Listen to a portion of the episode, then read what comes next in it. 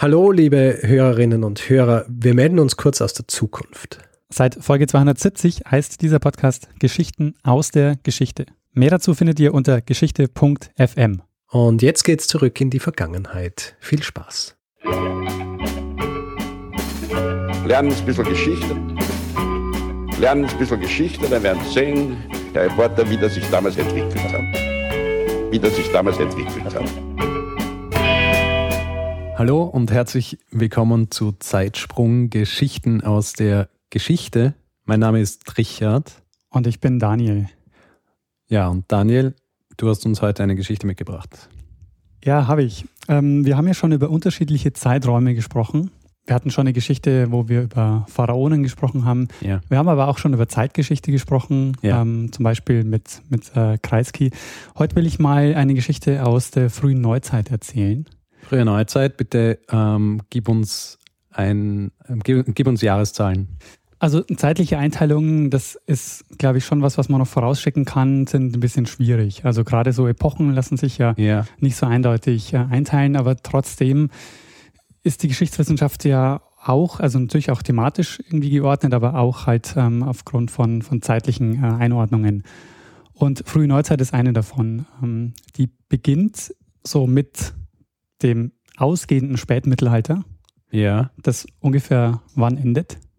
Naja, da gibt es unterschiedliche ähm, Herangehensweisen, aber manche sagen äh, 1492 endet es quasi mit der Entdeckung der neuen Welt.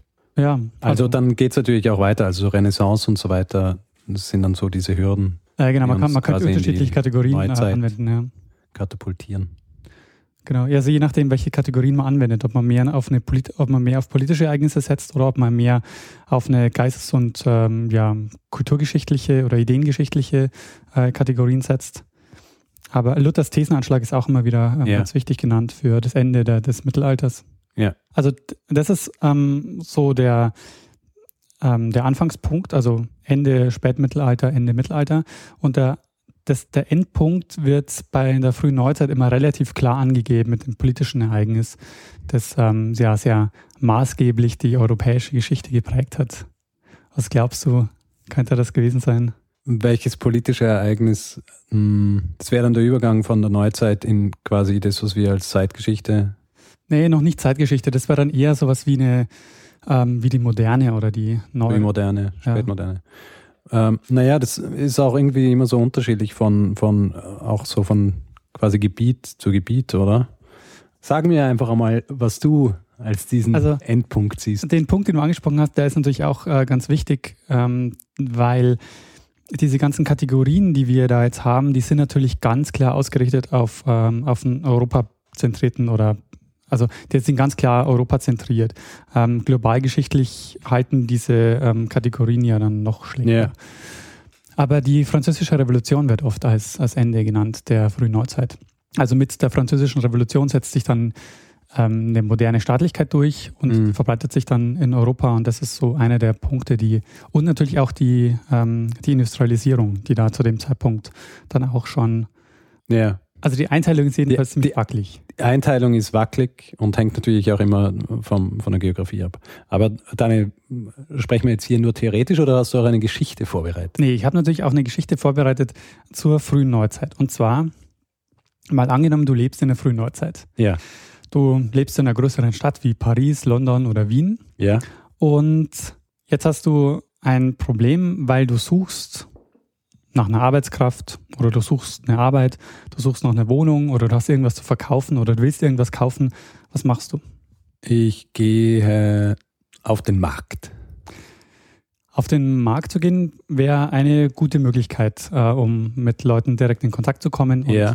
Also, was ja klar ist, Google und Craigslist und so sind keine Optionen, die man hatte. Noch nicht. Noch nicht, ja.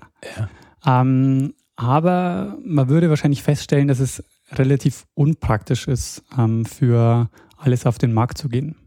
Sondern man will vielleicht auch das Ganze ein bisschen, ähm, bisschen stärker systematisieren. Na, es äh, kommt halt wahrscheinlich auch darauf an, wer ich bin. Ja? Also wenn ich zum Beispiel, sagen wir, Teil einer Gilde bin, dann kann ich mich an, an, an meine Gildenkollegen wenden. Dann habe ich hier ein Netzwerk eigentlich, äh, auf, auf das ich aufbauen kann. Oder wenn ich irgendwie Teil irgendeiner Struktur bin, dann kann ich ja immer quasi an die nächsten, die, also die mir am nächsten in dieser Struktur sind, rantreten.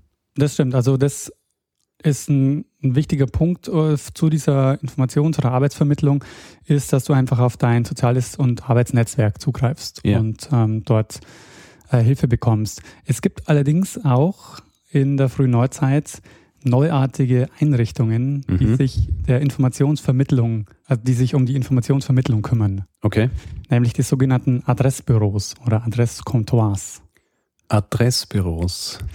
Ähm, die laufen unter ganz unterschiedlichen Namen. Also ähm, die entstehen in der frühen Neuzeit in, ja, in, in, den, in eigentlich in allen europäischen ähm, Großstädten und haben dort aber unterschiedliche Namen und haben auch unterschiedliche, ähm, also die sind auch unterschiedlich organisiert, aber sie heißen zum Beispiel in London gibt es das Intelligence Office und in der Habsburger Monarchie und in Wien ähm, heißen die dann Frag- und Kundschaftsamt.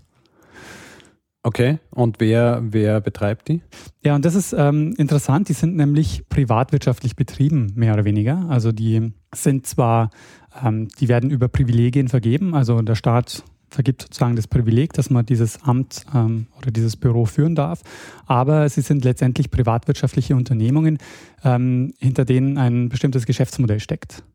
Ja, das heißt also, wenn du jetzt ähm, was verkaufen willst oder verkaufen willst, wenn du Mhm. Arbeit suchst oder wenn du eine Wohnung suchst, dann kannst du quasi äh, mit deinem Anliegen in dieses Adressbüro gehen, kannst dort dich in ein äh, Register eintragen lassen und jemand anders, ein Interessent, kann dann ähm, in das Büro kommen, kann in dieses Register einsehen und kann dann deine Annonce, auf deine Annonce antworten.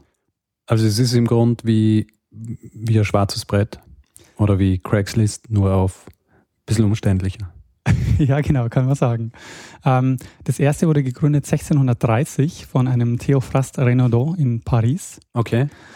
Und Das ist aber dann schon ziemlich spät, wenn wir von der frühen Neuzeit sprechen, oder? Ja, das stimmt, das ist relativ spät.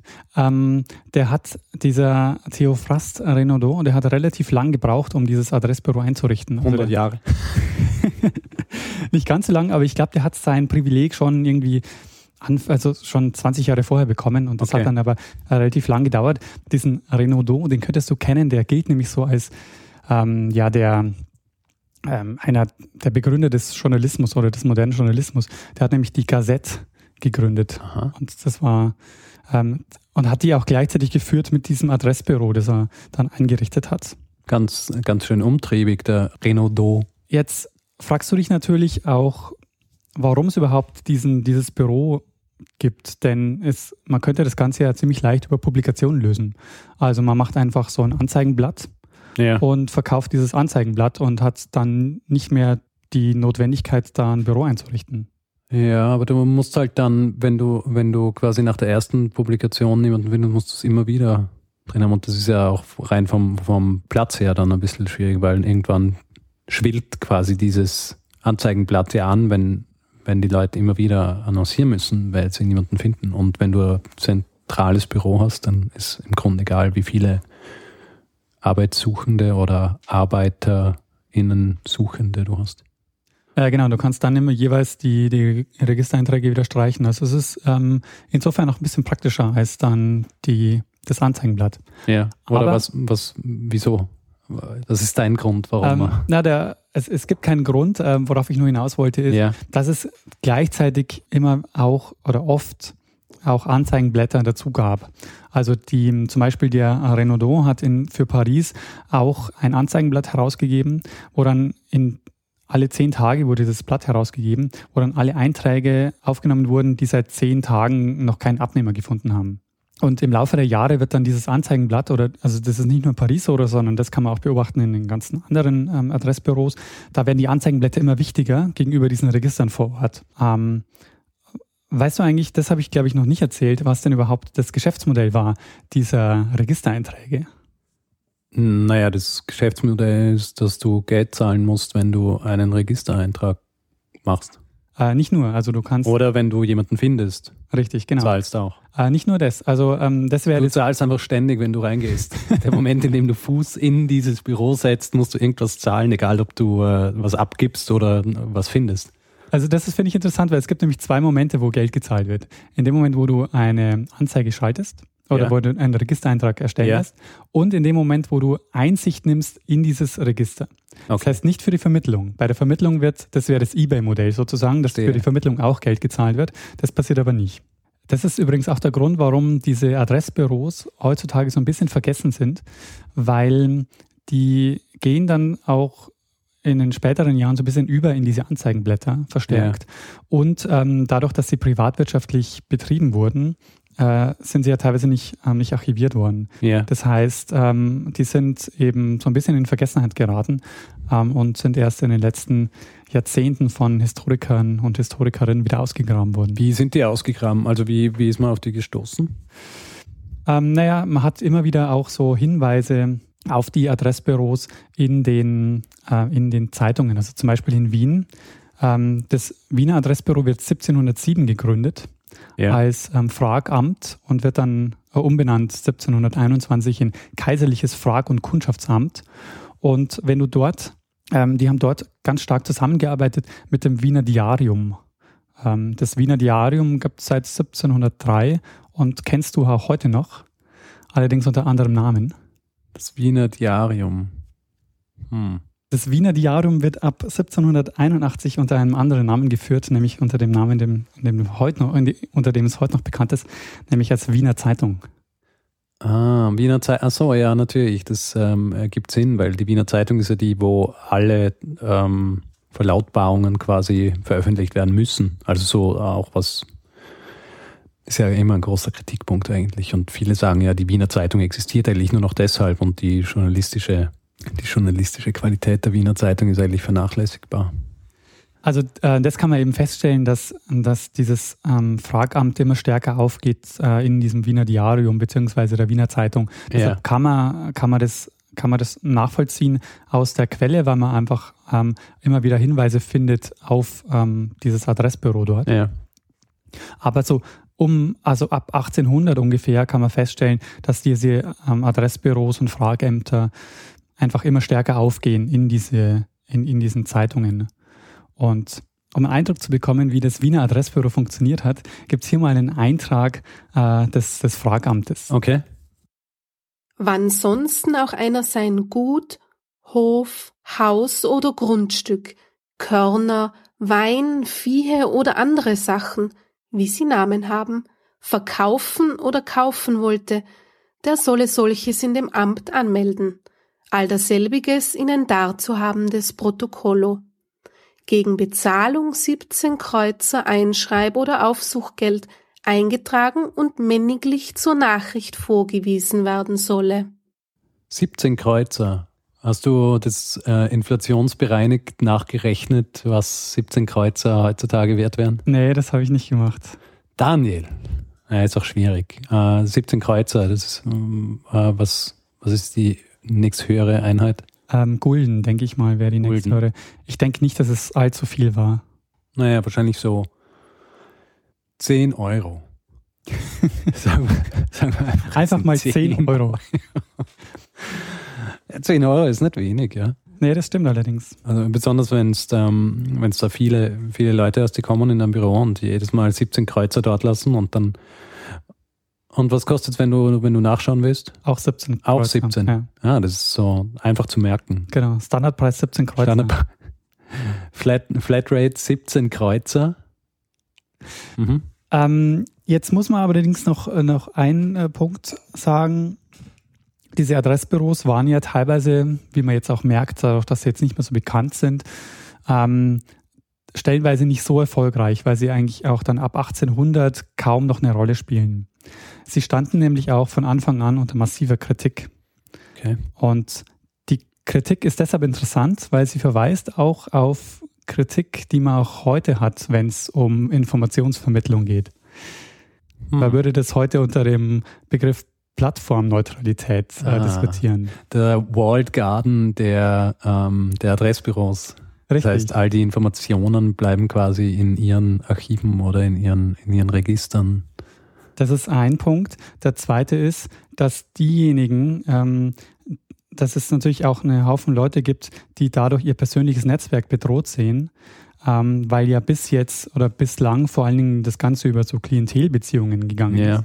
Und sie sehen natürlich über, diese, über diesen anonymisierten Dienst auch ein Problem, ähm, dass sich ihre sozialen Netzwerke auflösen Aha. durch diese Art der Informationsvermittlung. Insofern sind diese Adressbüros relativ modern, weil damit wird quasi ähm, eine Dienstleistung öffentlich und anonym zugänglich gemacht. Und das kann ganz praktisch sein, wenn du als Fremder in die Stadt kommst, gehst einfach in das Adressbüro und bist eigentlich, äh, hast gleich Möglichkeiten, irgendwie Anschluss Ja. zu finden. Es wird allerdings auch häufig kritisiert, weil die Adressbüros, und das macht der Renaudot auch schon ähm, ganz am Anfang, da, dass er die Registereinträge anonymisiert. Okay. Und du erfährst den Namen erst dann, wenn du auch wirklich diese Dienstleistung in Anspruch nimmst. Ah, aha. Was Das ist, äh, ist aber clever und das wird ja heutzutage auch noch so verwendet. Genau. Allerdings, die Kritik, die dann natürlich kommt, ist, ähm, dass Leute sagen, naja, vielleicht vermittelst du ja da auch dubiose Geschäfte. Ähm, vielleicht vermittelst du Prostitution oder so. Äh, das können wir aber hier nicht mehr nachvollziehen, weil du anonymisierst ja deinen Dienst. Hm. Oder vielleicht, ähm, um deine Datenbank aufzufetten, schreibst du Sachen rein, die in Wirklichkeit, äh, also von Personen, die gar nicht existieren, damit so ausschaut, als würdest du mehr anbieten, als du eigentlich anbietest. So wie es diese mm, Bait-and-Switch-Sachen ja eigentlich heutzutage auch gibt in, in allen möglichen Datenbanken und auch Kontaktdatenbanken und so weiter, wo man nach jemandem sucht, dann findet man jemanden, der, der passt und dann äh, sagt man, ja, na, äh, es steht derzeit gerade nicht zur Verfügung, aber wir haben hier noch das. Also insofern äh, finde ich, sind diese Adressbüros ganz spannend, weil die, die verhandeln schon auch sehr, sehr moderne Probleme auch. Also was Privatsphäre, Datenschutz betrifft zum Beispiel auch. Oder Ja. eben diese Gatekeeper-Funktionen. Und gleichzeitig ist natürlich auch so, dass der, dass der Staat, also dass die Staaten natürlich merken, in dem Moment, wo sie diese, ähm, diese Privilegien vergeben haben, dass sie die Melde, äh, dass sie die, die Adressbüros ja auch verwenden könnten, um zum Beispiel sie als Art Meldeämter zu, zu verwenden. Weil wenn jemand eine Wohnung sucht, ist auch klar, jemand zieht vielleicht bald um. Ja. Das war mein Zeitsprung zum Thema Informationsaustausch in der frühen Neuzeit. Ja, äh, Daniel, äh, sehr spannend, weil das sind auch so die Dinge, über die man, über die man eigentlich nicht nachdenkt. Ja, man, man, man sieht immer irgendwie so, man geht immer auch davon aus, dass eigentlich eh jeder zu diesem Zeitpunkt da, das irgendwie so klein war alles, dass jeder irgendwie so sein Netzwerk gehabt hat und jeder hat irgendwie so seine Verbindung und wenn ich, wenn ich irgendwo hingezogen bin, dann habe ich gewusst, wo ich hinziehe und, und so weiter. Aber das sind so die, die Dinge, über die man gar nicht so nachdenkt und die dann und die ja dann irgendwie ihre Fortführung wirklich auch in der Moderne und in, in, der, in, der, in der Gegenwart finden. Also quasi die, die Geschichte Craigslists. Ähm, ich muss auch dazu sagen, ähm, ich habe die meisten Informationen von einer Habilitationsschrift vom äh, Toni Tantner, der auch ein ähm, sehr lesenswertes Blog äh, zu dem Thema führt. Das Blog heißt auch Adresscomptoir. Ähm, wir werden es verlinken. Sehr gut. Feedback äh, ist natürlich immer erwünscht. Zum Beispiel über unsere Seite zeitsprung.fm einfach äh, in den Kommentaren was reinschreiben oder auf der Facebook-Page äh, facebook.com slash zeitsprung.fm oder natürlich auch über Twitter an uns beide und ähm, auch via E-Mail ähm, feedback at zeitsprung.fm. Dann hätten wir die Zeit, die Feedback-Sache auch. Und dann können wir jetzt eigentlich den Bruno Kreisky verabschieden lassen. Auf Wiedersehen. Ja, danke fürs Zuhören und bis zum nächsten Mal. Lernen ein bisschen Geschichte. Lernen ein bisschen Geschichte, dann werden Sie sehen, Herr Reporter, wie das sich damals entwickelt hat. Wie das sich damals entwickelt hat.